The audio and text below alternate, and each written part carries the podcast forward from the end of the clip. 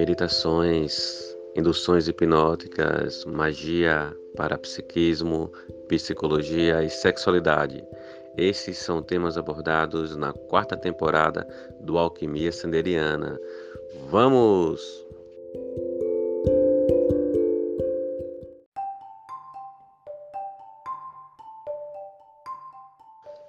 Alquimistas! Bem-vindos, bem-vindas e bem-vindos a mais um episódio do Alquimia Sanderiana. E hoje nós vamos falar sobre a caixa do homem, aquela caixa em que o homem vive e que acaba o sufocando.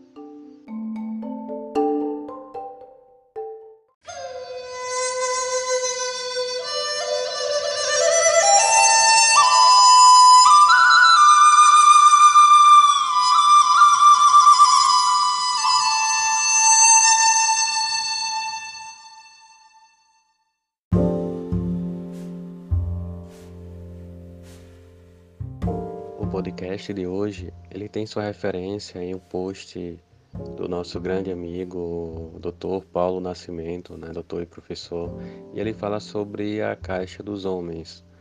Né?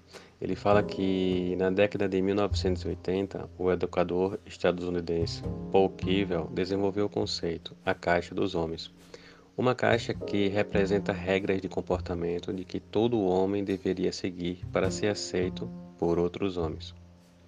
A caixa dos homens é um modo criativo de se referir ao tipo de subjetivação imposta pelo patriarcado, disfarçada de natureza masculina, mas ela não é e nem precisa ser a nossa natureza. Nesse sentido, fica muito fácil saber é, logo de cara quem que estaria fora dessa caixa tóxica, né? da caixa dos homens, que é um modelo de comportamento que é um modelo de ser, um modelo de existir no mundo. Então, toda, todos aqueles homens que se diferenciam de, desse padrão, eles são chamados de, de, de gay, bebezão, bicha, covarde, maricas, menininhas. É sempre um esquisito, né? Sempre alguém como criado pela avó, frouxo, fracote, esquisito. Alguém que é sempre colocado numa posição feminina.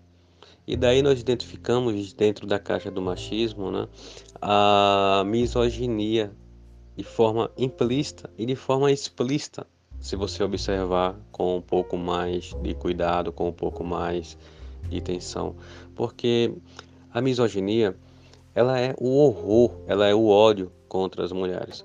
Então, não só contra as mulheres, mas contra o feminino. Então, se a misoginia é o ódio contra o feminino, esse ódio vai se dirigir a tudo que tenha uma projeção do que seja feminino. E uma pergunta muito interessante é: de onde vem a misoginia? De onde vem o ódio pelo feminino?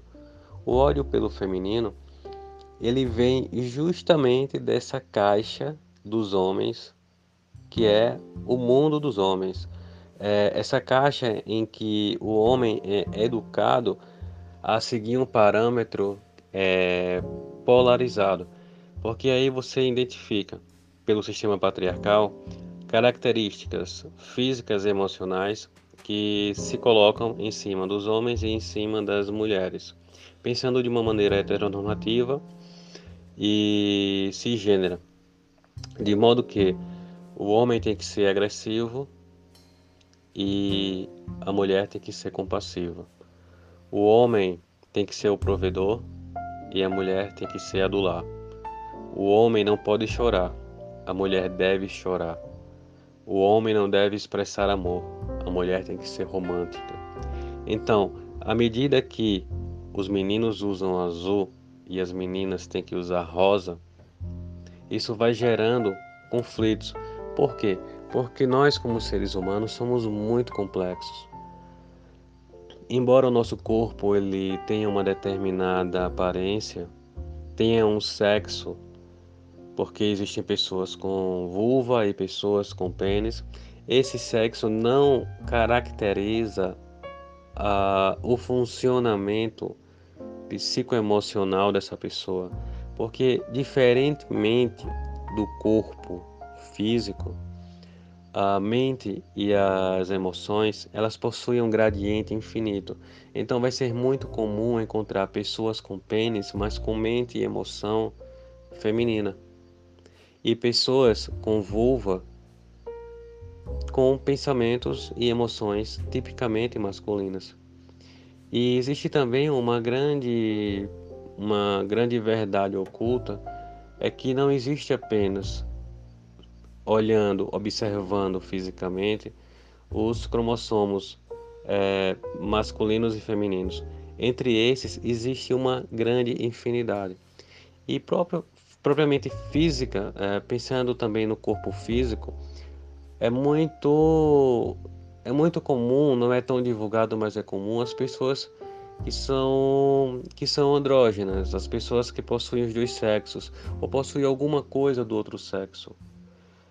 Homens que possuem útero, uh, vagina e pênis ao mesmo tempo. Né? Pode ser que haja uma vulva ou não. Então isso é muito, isso não é algo estranho à natureza, isso não é uma, uma anomalia, isso é uma característica. A parte física ela é muito mais percebida, é muito mais visual, porque está aí. Nós somos seres, ah, em sua maioria, seres visuais. Então a gente começa a qualificar e rotular as pessoas e as coisas pelo que nós observamos visualmente. No entanto, existe um universo psíquico emocional que vai além, que é muito profundo. E isso independe de da qualidade dos, da, do sexo dessa pessoa. Independe se essa pessoa uh, é uma pessoa com pênis ou uma pessoa com vulva. Só que o grande sofrimento humano é que, é, independentemente de você pensar e sentir como um gênero ou outro, você é obrigado a seguir um padrão com base no seu sexo biológico ou no fato de você ter um pênis ou você ter uma vulva. Então, uh, toda essa dinâmica ela faz com que ela impõe, ela coloca de forma opressora né, pessoas que possuem pênis, no caso como estamos falando da caixa dos homens, agir dentro dessa forma da casa dos homens, né? da caixa dos homens, onde o homem ele tem que ser ele tem que ser agressivo, ele tem que ser duro, ele não pode chorar. E a gente pergunta, né? uma pergunta muito interessante que eu sempre faço dentro de, de alguns questionamentos, é, seja escrevendo, seja nos próprios podcasts, quantos homens já morreram de infarto porque não puderam expressar suas emoções? Quantos homens tiveram câncer por apenas poderem expressar agressividade? Então, dentro da caixa dos homens, né, dentro da casa dos homens, como fala a professora doutora Valesca Zanello, né, o homem ele tem que ser heterossexual, né? Por quê? Porque se ele pender para o lado feminino, ele vai estar tá caindo num, numa situação em que ele vai se tornar o alvo. Né? O alvo por quê? Porque existe a misoginia. Então, todo ser que se caracteriza de alguma forma feminina, ele vai ser um alvo. Ele tem que ser fisicamente forte, ele tem que ser apto, ele tem que ser corajoso, tem que ter o controle. Porque isso é, é a ideia de manipulação. Né? Isso é uma, é uma ilusão criada justamente para que os homens pudessem tomar tudo como propriedade, as mulheres como propriedade e colocar nesse sentido uma certa é, instituição do poder baseado na aparência que eles, que eles emanam. Nesse ponto é muito comum você ver homens é, em situações muito muito desfavoráveis. Né? O machismo e o patriarcado ele é tão nocivo para os homens quanto para as mulheres. Por exemplo, 90% da nossa população carcerária são homens. Né? Por quê? Porque muitas vezes uma pessoa que comete um delito ela consegue persuadir o outro homem a cometer o mesmo delito uh, com uma chantagem emocional. Você não tem coragem, você não é homem o suficiente para isso. Uh, ou numa, numa confusão. Muitos homens eles costumam dizer: uh, Olha, eu sou homem para isso. Se você mexer comigo, eu vou matar você. Porque, ou seja, ele não pode ficar abaixo de outro homem, porque isso o colocaria numa situação feminina, uma vez que o homem sempre está acima de tudo e acima da, do feminino nessa percepção. Uh, logo, os maiores, a maior porcentagem de pessoas mortas e de pessoas que matam também são homens. E isso é um ponto que é muito, muito visível, né?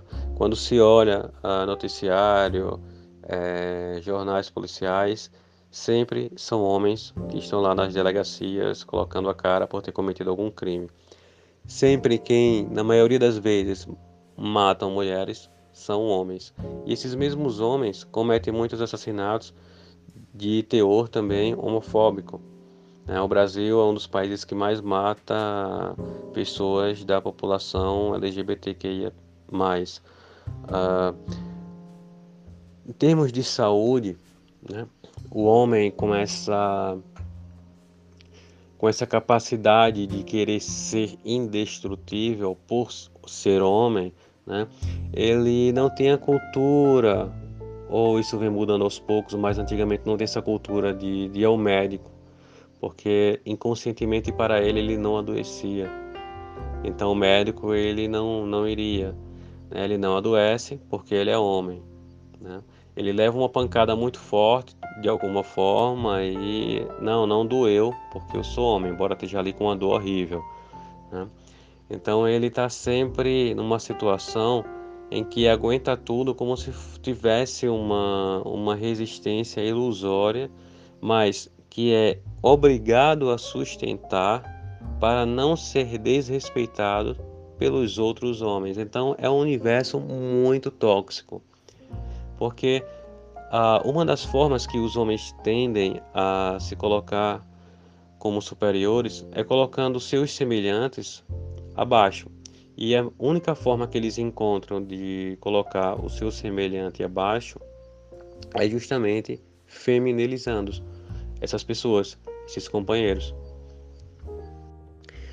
E tudo tem uma conotação sempre misógina e sexual. Vamos imaginar qual que é o, o pior xingamento para o homem. Né? Dentro da casa dos homens é chamar um homem, outro homem, né, por exemplo, de maricas, que é uma forma de colocar esse homem numa situação feminina. Qual a, a relação entre a mulher e o homem em conjunção, né, no ato sexual? O homem está penetrando a mulher. Como nós falamos no podcast anterior sobre filme pornô, o homem está em uma situação agressiva e a mulher está numa situação agredida. Então, ou seja, agride-se quem é o mais forte e é agredido quem é o mais fraco. Então, nessa situação, quando, por exemplo, chama-se uma mulher por um, por um xingamento que acha-se que ela vai se ofender, é de prostituta.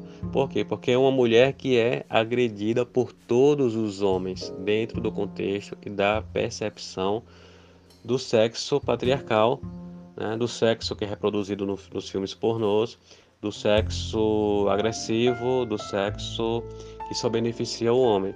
Então a mulher é aquela que sente dor ao ser penetrada e que à medida que ela sente dor, isso vai excitando cada vez mais o homem. É muito comum você ver em conversas de homem uh, alguns dizendo que sentem mais prazer quando a mulher está sentindo dor. Quanto mais ela sente dor, mais ele sente vontade de penetrar com força. Então, ah, quando se xinga outro homem ou se o coloca de um modo como maricas, você está colocando ele como uma pessoa ah, que gosta de ser agredida e por isso você vai agredi-lo inconscientemente, porque essa pessoa se assemelha ao feminino. Então os próprios homens eles vão se destruindo porque eles estão sempre é, numa competição. Né? E a competição não importa de que ordem seja, seja esportiva, profissional, familiar, sendo competição, haverá apenas um vencedor e os demais serão perdedores, que é a lógica do do macho alfa, né? O macho primeiro, aquele que vem primeiro e os outros que vêm em seguida. Então, há sempre uma competição, há sempre algum homem querendo mostrar-se mais homem do que os outros do próprio grupo. Então é muito comum dentro da caixa dos homens, da casa dos homens, é, um se dirigir ao outro de uma forma pejorativa, colocando numa situação de feminilidade. Nesse sentido, esse episódio ele é um convite para que nós possamos pensar sobre isso. Né? O Alquimia Sanderiana ele é um podcast que 80% das pessoas que ouvem são do sexo feminino, 10% são não binárias e o restante do sexo masculino. Então, que as pessoas que nos escutam, que são do sexo masculino, que possam refletir sobre isso, se esse comportamento ainda existe dentro de você, se você ainda vivencia isso de alguma forma, que você possa aos poucos tentar desconstruir isso da, dos homens que estão perto de você. E isso também traz uma pergunta, uma pergunta muito interessante. Quantos homens não beijam nem abraçam os próprios pais por essa questão do pai ser também homem? Né? E quantos filhos não foram beijados e abraçados pelos pais? Porque eram filhos e os pais também do mesmo sexo masculino. Então é algo para se pensar.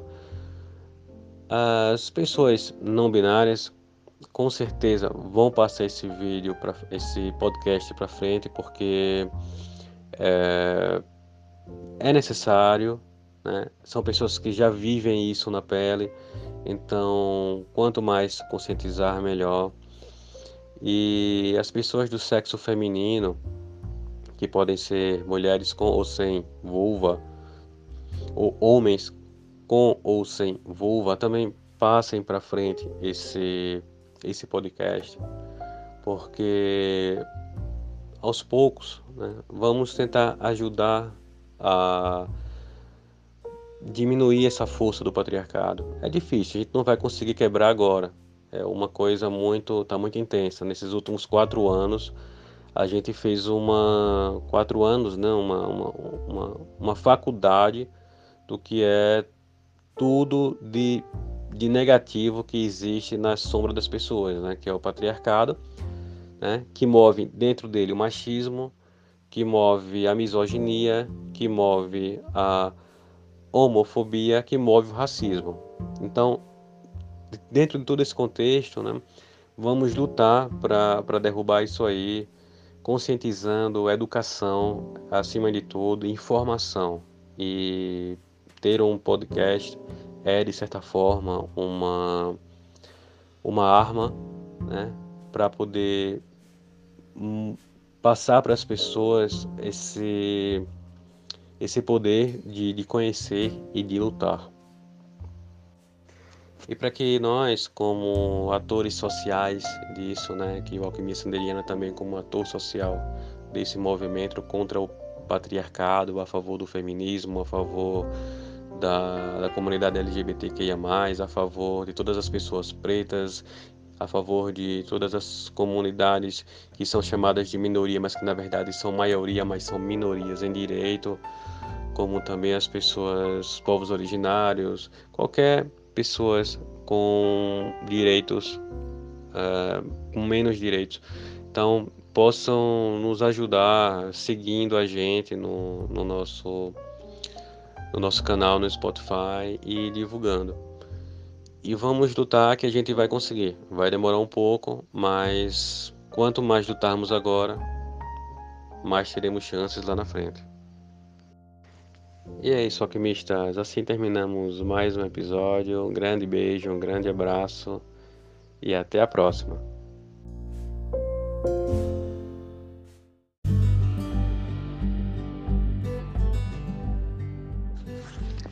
O podcast Alquimia Sanderiana tem o apoio do Chalés da Chapada Vale do Capão, na Chapada Diamantina, o lugar ideal para você se hospedar.